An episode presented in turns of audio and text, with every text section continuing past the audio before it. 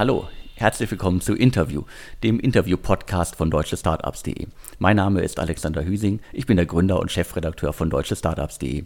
Heute spreche ich mit Alex von Frankenberg, äh, Geschäftsführer vom Hightech Gründerfonds, einem Investor aus Bonn. Alex ist schon seit äh, gefühlt Ewigkeiten in der deutschen Startup-Szene unterwegs, ähm, hat schon äh, viele Krisen miterlebt dementsprechend und dementsprechend interessiere ich mich jetzt auch auf deine Sicht. Ich freue mich auf deine Sicht. wie ordnest du die derzeitige Krise ein? Welche Auswirkungen für die Startup-Szene erwartest du?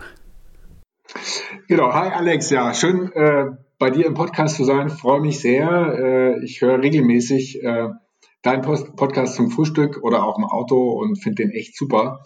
Äh, sehr interessant, sehr informativ, durchaus kontrovers, äh, genau nach meinem Geschmack. Wir sind ein Kind der Krise. Der HTGF ist geboren, äh, entstanden äh, im Ausklang der 2000er Krise, als in Deutschland der nukleare VC-Winter eingezogen war und es kein Geld mehr gab für Startups. Deswegen gibt's uns äh, als Reaktion darauf, damals 2004, 2005 wurden 20 Startups, Tech-Startups in Deutschland finanziert. Und ähm, Bundeswirtschaftsministerium gemeinsam mit der Industrie und Experten aus der Industrie, aus der VC-Branche, hat gesagt, da müssen wir was machen, was sollen wir machen? Und das war sozusagen der Anstoß für den HTGF. Und damals war es wie heute, es gab wirklich kein Geld im Markt und wir haben die Unternehmen anfinanziert und äh, unterstützt und gepusht und äh, sind durch den Markt gesaust und haben versucht, Investoren zu finden, was dann zum Glück in Summe sehr gut gelungen ist. Nach, nach dem holprigen Start, als die VC-Landschaft sehr ausgetrocknet war, gab es einen kleinen Boom 2008 und dann gab es schon die nächste Krise, die Finanzkrise 2009 und auch durch die haben wir äh, unser Portfolio gut durchmanövriert. Und deswegen sind wir da ein bisschen krisenerfahren, krisenerprobt. Und das Positivste an der Krise ist, ist, dass wir wissen, dass sie vorbeigehen wird. Und zwar die Wahrscheinlichkeit ist 100 Prozent. Wir wissen auch, wenn die vorbeigeht, gibt es einen riesen Boom. Und ähm, was wir natürlich nicht wissen, ist, wann die Krise vorbei ist und wie lange die sich hinzieht und wie, wie tief sie auch wird. Und deswegen ist entscheidend, durch die Krise natürlich durchzukommen, zu überleben, aber auch so durchzukommen, dass man danach in der Lage ist, an dem Boom teilzuhaben. Und äh, Deswegen versuchen wir da äh, auch unser Portfolio zu motivieren, uns auch selber zu motivieren, dass es äh, irgendwann vorbei ist und dass danach äh, riesige Chancen da sein werden. Ich glaube, wir müssen da mal auf zwei Dinge schauen. Also einmal äh, auf euch als VC und natürlich, ich glaube, das gilt ja auch für die Startups. Also äh, müsst ihr als VC jetzt das Geld zusammenhalten, weil ihr nicht wisst, welche Startups euch vielleicht wegbrennen und welchen Tipps gibt ihr den Startups? Also müssen die jetzt alle sparen? Das Wichtigste, was wir ähm, gemacht haben, schon am 12. März sind wir alle ins Homeoffice gegangen, weil wir einen positiven Fall im Team hatten, der zum Glück sehr, sehr glimpflich und schnell auch äh, gut verlaufen ist. Wir müssen darauf achten, dass wir arbeitsfähig bleiben. Wäre natürlich ein Riesendrama, wenn irgendwie das halbe Team erkrankt wäre und, und wir nicht mehr arbeiten äh, können. Und deswegen im Sinne unseres Portfolios äh, sind wir da ganz schnell äh, sehr konsequent ins Homeoffice gegangen und voll arbeitsfähig geblieben mit einer super starken IT-Infrastruktur, machen alles online, äh, können schon sehr, sehr lange über DocuSign alles unterschreiben und ta tatsächlich Transaktionen abwickeln. Und die paar Notare, die es gibt, die DocuSign noch nicht erkennen, anerkennen, dann drucken wir die Dinge aus oder schreiben es und schicken es dann tatsächlich mit der Post äh, zu den Notaren von zu Hause aus. Und das ist, glaube ich, die wichtigste Voraussetzung, auch im Sinne unseres Portfolios müssen wir das Geld zusammenhalten. Absolut. Äh, was wir aber trotzdem äh, also unverändert verfolgen. Unser Ziel schon seit jeher sind 40 Neuinvestments pro Jahr. Und das werden wir in keiner Weise aufgeben. Im Gegenteil, wir werden das, ich bin da sehr optimistisch, dass wir das dieses Jahr auch hinkriegen werden. Äh, das heißt, was wir nicht machen, ist jetzt irgendwie zum Beispiel das Neugeschäft runterfahren.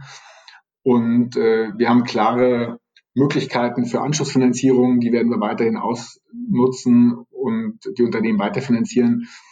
Obwohl der Hightech Gründerfonds recht groß ist mit 320 Millionen, sind wir nicht in der Lage, die Unternehmen großvolumig alleine nachzufinanzieren.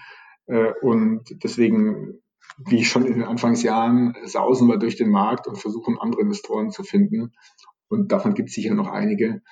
Äh, und unser Portfolio eben gemeinsam mit anderen Investoren weiter zu finanzieren. Kann man denn irgendwas dazu sagen, wie die Stimmung allgemein im Markt ist? Also äh, du sagtest gerade, ihr braucht äh, Mitinvestoren, Co-Investoren, Investoren, die äh, erfolgreiche Unternehmen noch erfolgreicher machen können im besten Fall. Also was nimmst du da an Stimmung im Markt wahr? Also die, die, die erste Reaktion auch bei uns war, huch, was ist das jetzt?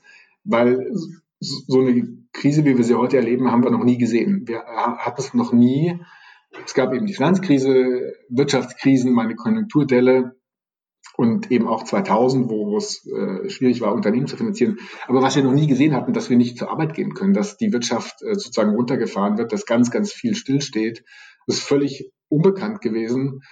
Und äh, da haben alle erstmal so ein bisschen verdutzt geguckt, was ist denn das jetzt? Und äh, aus der verdutzten äh, Erstreaktion ist an einigen Stellen vielleicht ein bisschen Panik entstanden.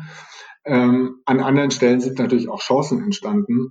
Wir haben ein paar Portfoliounternehmen, die deutlich mehr Umsatz machen als geplant. Natürlich im, eher im Digitalbereich, aber auch ein bisschen im Life Science Bereich. Und ähm, die Stimmung äh, ist natürlich sehr, sehr ernüchtert, weil halt viele Pläne angefangen von privaten Urlaubsplänen bis hin natürlich zu beruflichen Plänen überhaupt nicht aufgehen und alles nochmal neu sortiert werden muss. Die Investoren und auch Gründer, die schon mal Krisen miterlebt haben, die wissen eben, dass so eine Krise vorbeigeht und dass danach äh, sagen äh, durchaus eben auch ein Boom entstehen kann. Diejenigen, die zum ersten Mal eine richtige Krise erleben, und das sind nicht so wenige, die äh, wissen das vielleicht nicht und denen versuchen wir das äh, sagen, zu kommunizieren, dass wir äh, da jetzt nicht in völlige Panik verfallen, sondern durch die Krise durchmanagen und dann eben am Boom danach teilhaben werden. Du hast es gerade gesagt, also äh, ich glaube, das trifft ja auf sehr, sehr viele Gründer zu. Die haben noch nie eine richtige Krise erlebt. Wir kommen ja aus äh, goldenen äh, Zeiten für die Start-up-Szene in Deutschland. Äh, immer mehr Gründungen, immer mehr erfolgreiche Exits, immer mehr große Finanzierungsrunden, also dreistellige Millionenbeträge, die in Start-ups äh, investiert haben. Äh, kann man denn jetzt in der Krise erkennen, wer ein wirklich guter und wer ein wirklich sehr guter Unternehmer ist? Absolut. Und wir hatten ähm, einen Fall, relativ großes Unternehmen, ähm, die stark gewachsen sind, die eher Probleme hatten, wie es bei ganz vielen Unternehmen so war, genügend und, und gute Mitarbeiter zu finden. Und die haben jetzt ähm, 20 Prozent ihrer Mitarbeiter entlassen, also echt nicht, nicht Kurzarbeit, sondern richtig, äh, also gekündigt. Und das hat super weh getan, weil man mag die Leute, man hat die sehr aufwendig rekrutiert, sie sind eingebunden in Prozesse und sie sind einfach nicht mehr da. Und das ist unglaublich schmerzhaft auf ganz vielen Ebenen. Und der, der, der Gründer, der CEO, der hat das gemacht. Und wir haben andere Unternehmen, die reden sich die Situation schön und sagen, wird schon kommen und wir haben eine tolle Pipeline. Und die bauen sogar noch Kosten auf wo man dann schon auch erstaunt ist äh, und, und äh, auch in der Erwartung von äh, ausreichendem Funding mit einer viel zu hohen Burnrate, wo man dann eben erstaunt ist, äh, äh, wie sozusagen tatsächlich die Krise begriffen und auch gemanagt wird. Und ja, natürlich kann man, äh, wenn eine unerwartete, herausfordernde Situation entsteht, egal welche Art, trennt sich die Spreu vom Weizen im Sinne von Unternehmertum und Managementtalenten. Ähm, und manche wollen es halt nicht wahrhaben. Es gibt ja auch große Politiker in der Welt, die das lange nicht wahrhaben wollten und vielleicht auch heute noch immer nicht wahrhaben wollen. Und entsprechend äh, negativ sind dann die Konsequenzen. Kann man denn wirklich sagen, dass äh, in äh, Krisenzeiten besonders erfolgreiche Unternehmen gegründet werden? Also ist jetzt der richtige Zeitpunkt, um überhaupt ein Unternehmen zu starten? Es gibt ja sehr prominente Beispiele. Ich glaube, Microsoft und auch SAP sind im Ausklang, Nachgang der ersten Ölkrise Mitte der 70er Jahre gegründet worden.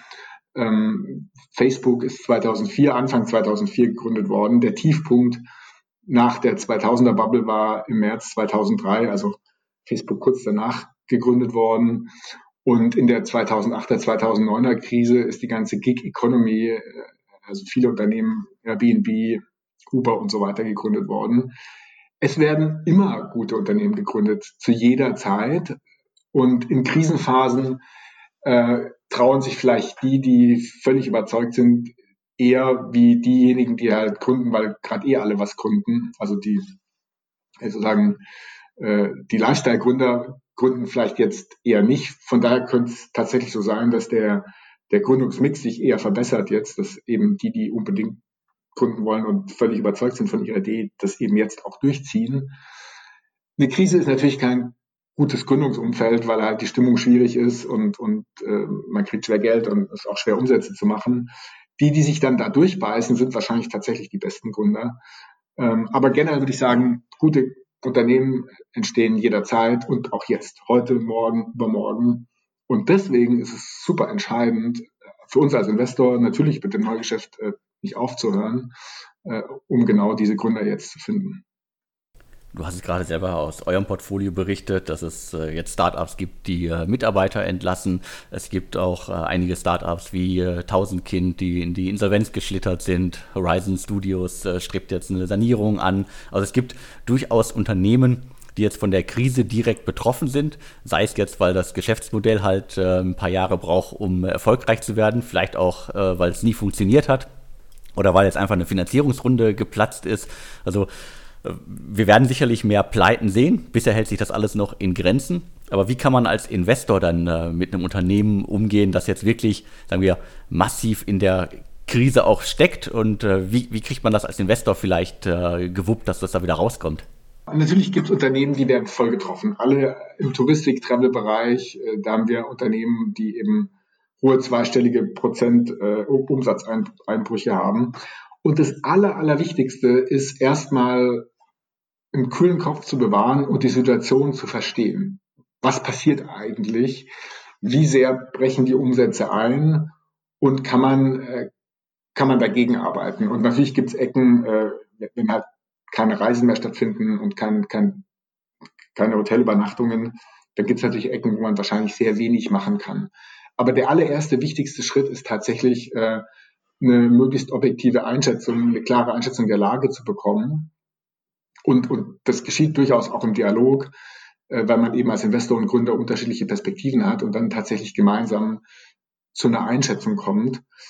Und dann muss man halt überlegen, wie man darauf reagiert. Es gibt sicher Möglichkeiten äh, zu versuchen, gegen Umsatzeinbrüche äh, dagegen zu arbeiten. Eine Sache, die wir zum Beispiel ähm, versuchen, ist Online-Vertrieb. Und wir haben sehr viele B2B-Unternehmen, wo eben Vertrieb sehr persönlich vor Ort stattfindet. Und äh, jetzt zu sagen, wenn ich nicht mehr reisen kann oder wenn, wenn die äh, meine, meine potenziellen Kunden im Homeoffice sind, dann kann ich die nicht treffen. Äh, also kann ich nicht verkaufen, wäre zu kurz gesprungen. Man kann in der Tat versuchen, ähm, online äh, per Video zu verkaufen. Vielleicht klappt es, vielleicht klappt es nicht. Wenn es klappt, dann hat man vielleicht einen Weg gefunden, sehr viel produktiver im Vertrieb zu sein, auch, auch nach der Krise und, und kann jetzt eben äh, durchaus auch ein bisschen, äh, ein bisschen Sales machen. Kann natürlich sein, dass es nicht geht, klar. Und ähm, dann bleibt eben am Ende nur der Weg, die, die Kostenbasis erstmal anzupassen und da gibt es ja verschiedene Wege. Es gibt immer Ausgaben, die man streichen kann, die nicht so super sinnvoll waren. Äh, und dann gibt es eben auf der Personalseite, die ja typischerweise der größte Kostenblock sind, die Möglichkeit Kurzarbeit und zur Not eben leider auch äh, tatsächlich Entlassungen. Man kann vielleicht die Gehälter reduzieren, dass man sagt, Leute, wir können euch weniger zahlen, dafür kriegt ihr vielleicht ein paar Stock Options. Äh, sicher auch nochmal ein Weg, die, die Cash-Belastung äh, temporär zu zu reduzieren. Was man schon auch machen kann, und da sind wir super dran, ist das Thema Fundraising. Ähm, und auch wenn es schwieriger ist und manche Investoren nicht mehr investieren, äh, heißt es nicht, dass man da nichts machen sollte, sondern heißt am Ende, dass man doppelt so viel machen sollte und äh, nicht 40 Investoren ansprechen sollte, sondern halt 100. Und dann hat man schon auch eine Chance, dass das Fundraising auch jetzt klappt. Aber wie findet man denn als Gründer oder als Investor in, dem Moment so die, die, den schmalen Grad zwischen, wir sind jetzt äh, aktuell von der Krise betroffen, wäre die Krise nicht da, würde alles irgendwie besser laufen oder ist es vielleicht irgendwie das Geschäftsmodell, das gar nicht funktioniert und in der Krise merken wir es jetzt extrem? Es gibt natürlich den Fall, dass ein Unternehmen äh, mit Vorerkrankungen schon äh, schwer angeschlagen war und ein Unternehmen, was äh, am ich nenne immer den 12. März, weil das unser Datum war, wo wir ins Homeoffice gegangen sind, was am 12. März pleite geht, äh, das ist nicht durch die Krise pleite gegangen, das war vorher schon halb tot. Und natürlich gibt die Krise solchen Unternehmen dann auch den Rest. Da muss man halt unterscheiden, ähm, was ist jetzt wirklich krisenbedingt und was ist sozusagen äh, immanent bei der Firma, was eben vorher nicht geklappt hat. Und wir hatten natürlich schon auch die Situation vor der Krise, dass viele Unternehmen Geld bekommen haben, ähm, wo man sich vielleicht in Einzelfällen gewundert hat, uiuiui, wieso kriegen die jetzt noch Geld? Eigentlich sind die gescheitert. Und ähm, solche Unternehmen werden halt jetzt möglicherweise kein Geld kriegen und dann tatsächlich scheitern. Ähm, das ist eben die große Kunst zu unterscheiden, was ist an sich gut und funktionsfähig und leidet durch die Krise. Das sollte unterstützt und erhalten werden und was ist eigentlich vorher schon gescheitert. Und dann kann man das Scheitern wahrscheinlich auch kaum mehr verhindern. Du hast es selber schon gesagt, also im Vergleich zu äh, vorherigen Krisen ist ja deutlich mehr Geld im Markt. Also äh, in Weltwirtschaftskrise und äh, nach 9-11 und äh, Dotcom-Blase, da musste man sich ja eher Gedanken machen, wo kriege ich überhaupt Geld her? Also äh, jetzt, jetzt ist eigentlich Geld da und äh, du hast es gerade selber gesagt, wahrscheinlich haben in den letzten Jahren vielleicht auch einige Startups Geld bekommen, die besser kein Geld bekommen hätten oder früher kein Geld bekommen hätten. Wie, wie, wie kommt man aus, aus diesem Tal wieder raus, dass, äh, dass im Grunde äh, ja, wir viele schön Wettergründer haben, die äh, das, das alles nicht kennen, das alles nicht äh, verstehen und äh, VCs, die ja auch selber halt, äh, wenn man sich anguckt, also es gibt ja durchaus eine ganze Reihe von VCs, die äh, sind alle nach der letzten Krise entstanden, die kennen das auch alle nicht. Also wie, wie kriegt man als äh, Investor da ein Gefühl dafür? Ich glaube, am Ende muss man sich halt der Situation stellen und versuchen, so gut es irgendwie geht, objektiv die Situation einzuschätzen und zu verstehen und, und sich nicht halt irgendwie äh, schön zu reden. Und die letzten zehn Jahre sind halt keine gute Referenz, weil in den letzten zehn Jahren gab es keine Krise oder fast schon elf, elf Jahre. Ja, der Tiefpunkt der Finanzkrise war äh, genau vor elf Jahren, März, April 2009 und seither gab es keine Krise. Und äh, jetzt zu sagen, äh, ist schon immer gut gegangen, äh, jetzt wird es auch gut gehen, ist wahrscheinlich nicht die richtige Strategie. Die richtige Strategie ist äh, zu verstehen, was ist die Situation und dann möglichst clever, äh, unternehmerisch äh, aus der Situation rauszukommen. Und wenn es halt so ist, dass es keinen Weg gibt, und zwar wirklich keinen Weg, und das Unternehmen scheitert, dann dann ist es ganz normal. Also das ist sowieso normal auf der VC-Seite, aber es ist auch normal generell auf der Unternehmensseite und äh, in der allgemeinen Wirtschaft ist ja immer mehr die Rede gewesen von Zombie-Unternehmen, Unternehmen, die durch sehr günstiges, billiges Geld quasi künstlich am Leben gehalten worden sind. Und das ist gar nicht so positiv, weil die, äh, klar, die scheitern erstmal nicht, aber die binden auch ganz viele Ressourcen, also zum Beispiel wertvolle IT-Ressourcen, aber auch viele andere Ressourcen, die dann an anderer Stelle fehlen. Und äh, dieser normale Konjunkturzyklus, dass es halt immer wieder Unternehmen gibt, die scheitern und dadurch quasi die Wirtschaft ähm, im positiven Sinne bereinigt wird und dadurch aber auch die Grundlage gelegt wird für den nächsten Aufschwung, das ist nichts Schlimmes. Das ist äh, ja in der wirtschaftswissenschaftlichen Theorie sehr positiv beschrieben äh, als auch durchaus schöpferische Zerstörung und, und eben der normale Konjunkturzyklus. Und die Vorstellung, äh, durchaus auch von der Politik und den Notenbanken, wir müssen das abschaffen und alles tun, damit ja niemand scheitert, kein Unternehmen, ist letztlich nicht positiv und gibt ja viele Beispiele auch von Gründern, die vorher gescheitert waren und dann umso erfolgreicher wurden. Das heißt, wenn es keinen anderen Weg gibt, als dass es eben nicht funktioniert, dass es scheitert, dann ist es gar nicht so schlimm, das Scheitern als solches anzunehmen und nach vorne zu schauen und das nächste zu versuchen. Ein Aufreger bei der ganzen äh, Krisensituation ist das Thema Staatshilfen für äh, Startups. Äh, Sven Schmidt hat es in unserem Insider-Podcast als äh, legalen Bankraub bezeichnet und äh, seine Befürchtung ist ja auch, dass ähm, viele Unternehmen quasi mit Staatsgeldern äh, gerettet werden, die vielleicht schon längst am Ende waren, die auch vor der Krise schon am Ende waren wie stehst du zu dem ganzen Thema? Ich meine, ihr seid ein halbstaatlicher Investor, ihr habt äh, öffentliche Gelder, ihr habt Gelder von Unternehmen. Das heißt, ihr habt, äh, habt ja unter anderem einen Auftrag äh, zu, zu investieren äh, vom, vom Land äh, der, Deutschland und von euren normalen Investoren, sage ich jetzt mal in Anführungsstrichen. Also besteht, besteht bei den Staatshilfen wirklich die Gefahr, dass wir Unternehmen retten, die vielleicht gar nicht gerettet werden hätten sollen?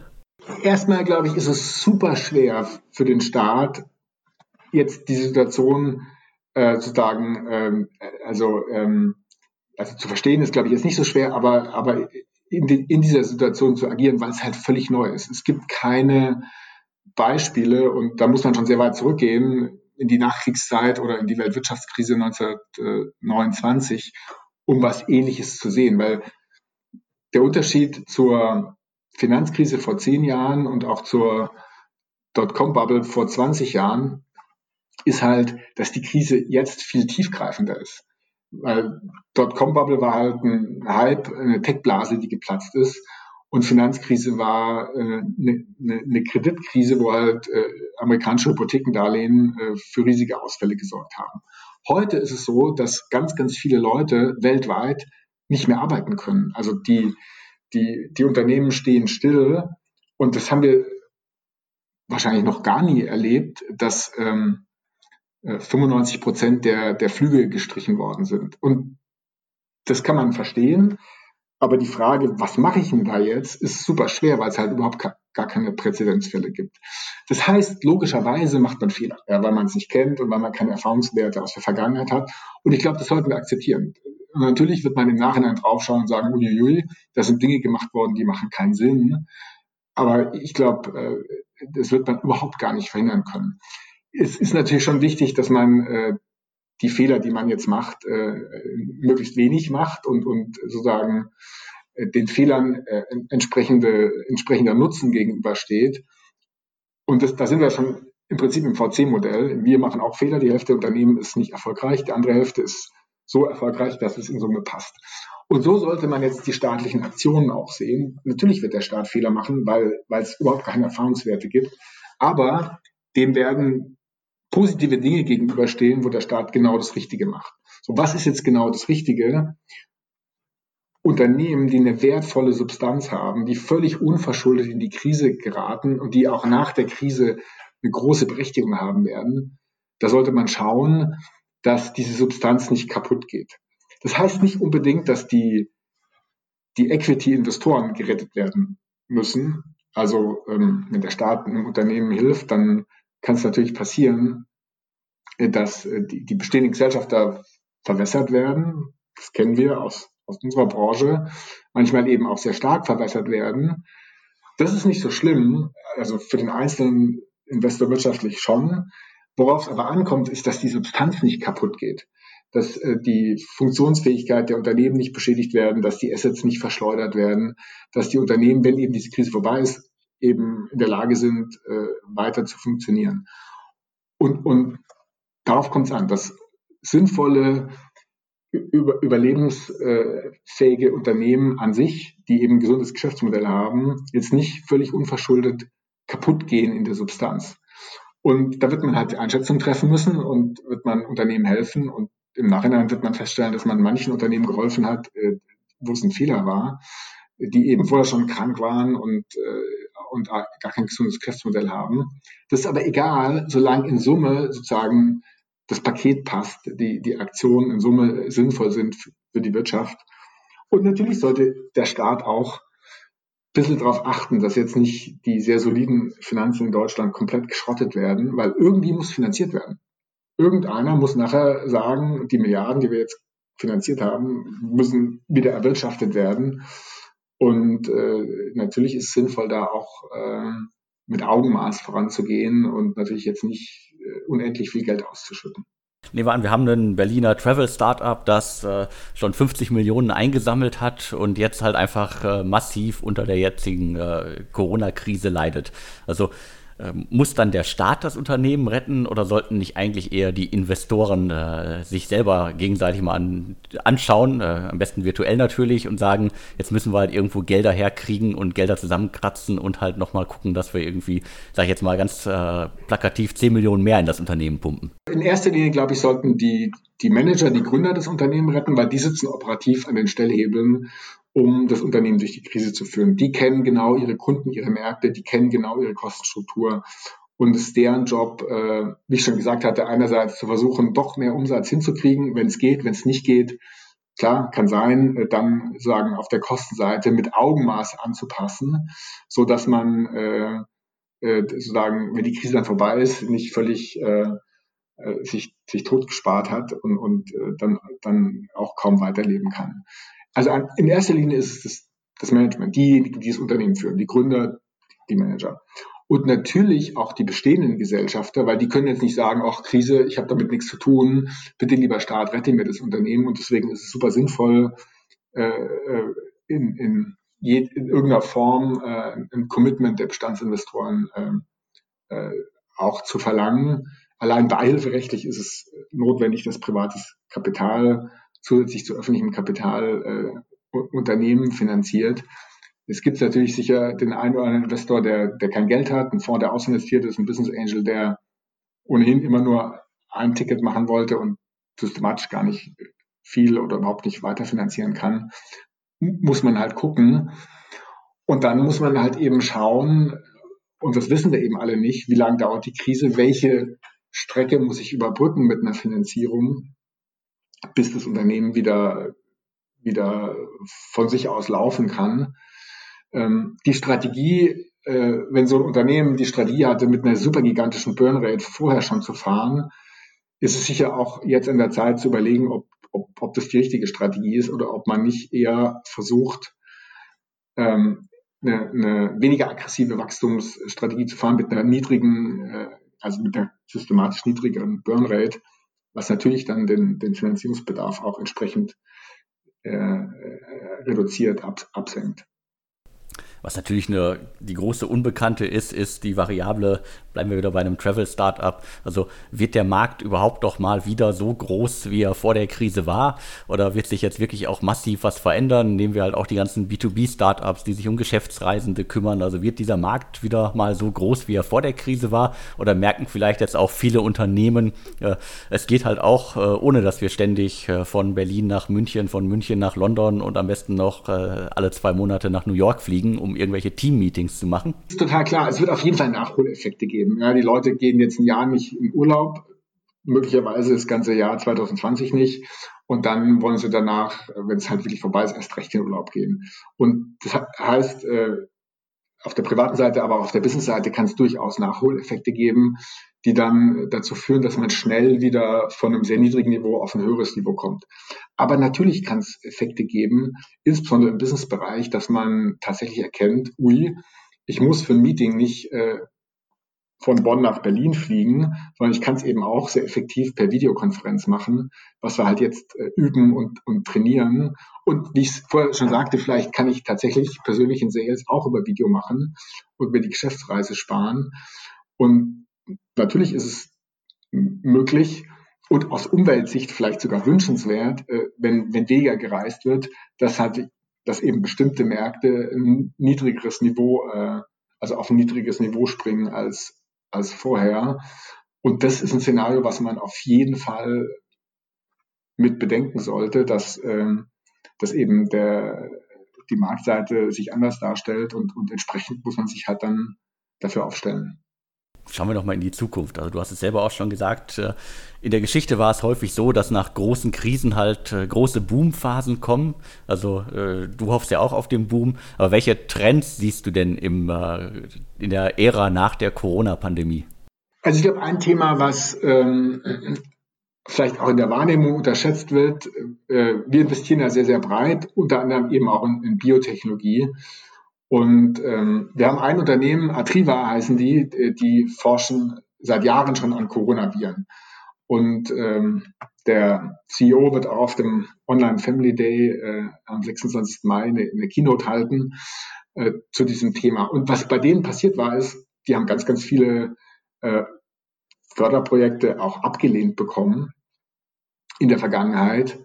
Und äh, wir werden vielleicht ein bisschen bewusster sein, äh, dass bestimmte Themen, die uns alle betreffen, unsere Gesundheit, äh, durchaus wichtig sind und dass wir da mehr Geld ausgeben. Wir werden vielleicht auch mehr Reserven einbauen in, in so ein Gesundheitssystem, werden halt Masken äh, als Beispiel auf Lager legen, werden vielleicht mehr Blutkonserven auf, auf Lager legen und, und äh, ich glaube, wir werden generell in das ganze System viel mehr Resilienz und viel mehr Puffer einbauen, damit eben, wenn ein, ein, externer Schock kommt, äh, dass man dann nicht gleich sozusagen äh, ohne irgendwas dasteht. Und das wiederum heißt, dass wir eben vielleicht nicht mehr den letzten Euro raus, rausquetschen und alles bis zum Geht nicht mehr durchoptimieren, nur damit wir halt noch ein bisschen mehr Gewinn machen und ein bisschen mehr Wachstum erreichen. Also eine Reaktion kann sein, äh, dass wir ähm, um resilienter zu werden, in ganz viele Aspekte mehr Puffer und vielleicht auch einen Tick mehr Bescheidenheit einbauen im Sinne der, der, der Gewinnmaximieren, Gewinnmaximierung. Und es wird ein paar Themenbereiche geben, wie eben tatsächlich Gesundheit, Medizintechnik, die einen stärkeren Fokus bekommen werden. Ähm, wir werden vielleicht auch einen stärkeren lokalen Fokus bekommen, weil wir halt erkennen, dass es eben auch wichtig ist, ähm, dass wir lokale Kompetenzen und Kapazitäten haben. Konkretes Beispiel, es gibt auf der Welt vier Fabriken, die groß, in großen Mengen Impfstoffe produzieren können. Drei davon sind in den USA, eine in, eine in Europa, keine in Deutschland. Und jetzt brauchen wir auch nicht alles doppelt und dreifach replizieren. Die Arbeitsteilung ist sicher super sinnvoll und, und wohlstandserhöhend. Aber vielleicht werden wir dann doch eine höhere Wertschätzung haben gegenüber lokalen Produkten im Business, aber auch im, im, im Konsumbereich.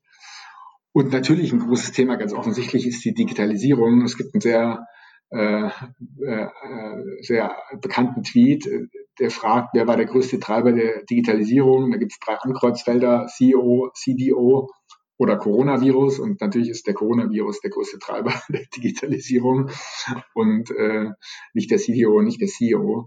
Und äh, wir werden natürlich erkennen, dass wir viel mehr digital machen können. Und da werden sich super gigantische Opportunitäten äh, äh, ergeben. Wird auch ein paar Bereiche geben, die dauerhaft leiden. Äh, möglicherweise tatsächlich der Touristikbereich, weil eben nachhaltig weniger gereist wird. Ähm, möglicherweise tatsächlich der Offline-Handel, der ohnehin schon leidet, aber wenn eben noch mehr online bestellt wird, und wir sehen es ja an der Amazon-Aktie, die von Rekordhoch zu Rekordhoch eilt, wird natürlich der, der Niedergang des, des Offline-Handels äh, an der einen oder anderen Stelle beschleunigt werden. Vielleicht auch nicht, ja. Vielleicht ist die Gegenbewegung der lokalen, des lokalen Sourcing dann, dann genauso, dass die Leute sagen, ich kaufe eben meine Dinge dann doch eben lieber um die Ecke beim, beim Händler, den ich kenne und, und optimiere mich nicht durch und kaufe halt alles äh, online. Äh, ist unklar. Aber es wird Gewinner geben, es wird Verlierer geben. Ganz klar.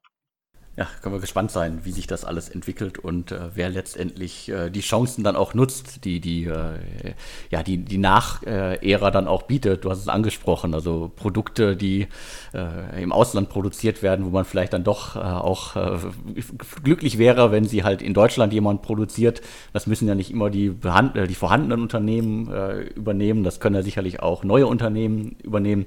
Das heißt, im besten Fall gibt es äh, für den HTGF und für euch äh, genug Möglichkeiten, um euer Geld äh, gut anzulegen.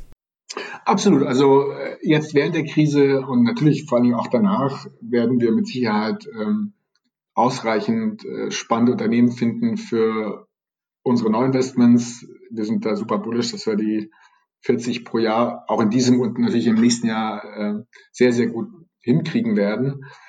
Ähm, und was wir wissen, und das ist eins der stärksten Kräfte, fast schon Naturgesetze, ist, dass Innovation nicht weggeht und im Gegenteil sich immer weiter beschleunigt. Und als, als Beispiel dafür, Moore's Law, die Verdopplung der Prozessorkapazität, äh, Geschwindigkeit alle 18 Monate, gilt ja schon ewig lang. Und es gibt viele exponentielle Innovationsprozesse, die weitergehen werden, die Leute werden weiterentwickeln und weiter forschen. Ähm, und durch die exponentielle Entwicklung von Innovationen entstehen exponentiell viele Möglichkeiten für Startups, diese Innovationen äh, umzusetzen und, und Geschäft draus zu machen. Das wird nie, nie, nie, nie weggehen. Nie. Äh, und es ist in den letzten 40 Jahren nicht weggegangen, ist in der Geschichte der Menschheit nicht weggegangen. Und im Gegenteil, es hat sich immer weiter beschleunigt, ist immer intensiver geworden. Und das wird unabhängig von jeder Krise weitergehen. Hoffentlich. Damit sind wir von meiner Seite auch schon durch. Gibt es noch was, was dir wichtig ist? Ja, ich denke, ähm, ich hatte es ja ein bisschen erwähnt, ich glaube, wir müssen die Krise annehmen, möglichst objektiv annehmen und auch im Team dran arbeiten, die richtigen Schlüsse zu ziehen, die richtigen Handlungen äh, umzusetzen und dann auch konsequent umzusetzen. Aber ich glaube, wir sollten nicht vergessen, dass die Krise definitiv vorbeigeht, dass wir danach äh, viele Opportunitäten haben werden und dass wir eben so durch die Krise gehen, dass wir nicht völlig, äh, völlig kaputt gespart sind äh, und eben immer noch stark genug sind, die, die Chancen, die es danach geben wird, wahrzunehmen. Und da finde ich das notwendig und sehr sinnvoll, eben dosiert äh, mit eben auch staatlichen Mitteln, aber eben vor allen Dingen auch privaten Mitteln, die Dinge jetzt so zu finanzieren, dass wir halt danach noch, noch fit sein können und die, die Chancen wahrnehmen können. Die Krise geht vorbei, ganz sicher. Und wenn sie es ein Jahr hinzieht, ist doof. Äh, und so lange wird es wahrscheinlich sein, bis ein Impfstoff zur Verfügung steht. Vielleicht geht es schneller, wenn wir ein bisschen Glück haben äh, hoffentlich nicht, nicht länger und dann äh, äh, können wir ganz frisch äh, die Chancen, die dann da sind, äh, gemeinsam, gemeinsam wahrnehmen. Ja, so soll es sein. Vielen Dank für das Gespräch. Danke auch, Alex. Äh, eine große Ehre, auf deinem, bei deinem Podcast dabei zu sein. Äh, Finde es ganz klasse, dass du ihn geöffnet hast. Äh, und ich bin großer Fan von euch, seit es euch gibt. Und wie gesagt, höre euch regelmäßig bei allen möglich. Ich habe schon Ärger gekriegt mit meiner Familie, wenn ich es beim Frühstück gehört habe. Ähm, hörst dann im Auto oder beim Joggen. Klasse Arbeit, danke. Ja, vielen Dank. Und äh, dann äh, hören wir uns zumindest in einer der nächsten Ausgaben wieder und äh, komm du gut durch die Krise und bleib gesund. Ja, du auch. Gesund bleiben, das Wichtigste. Und tschüss. Ciao.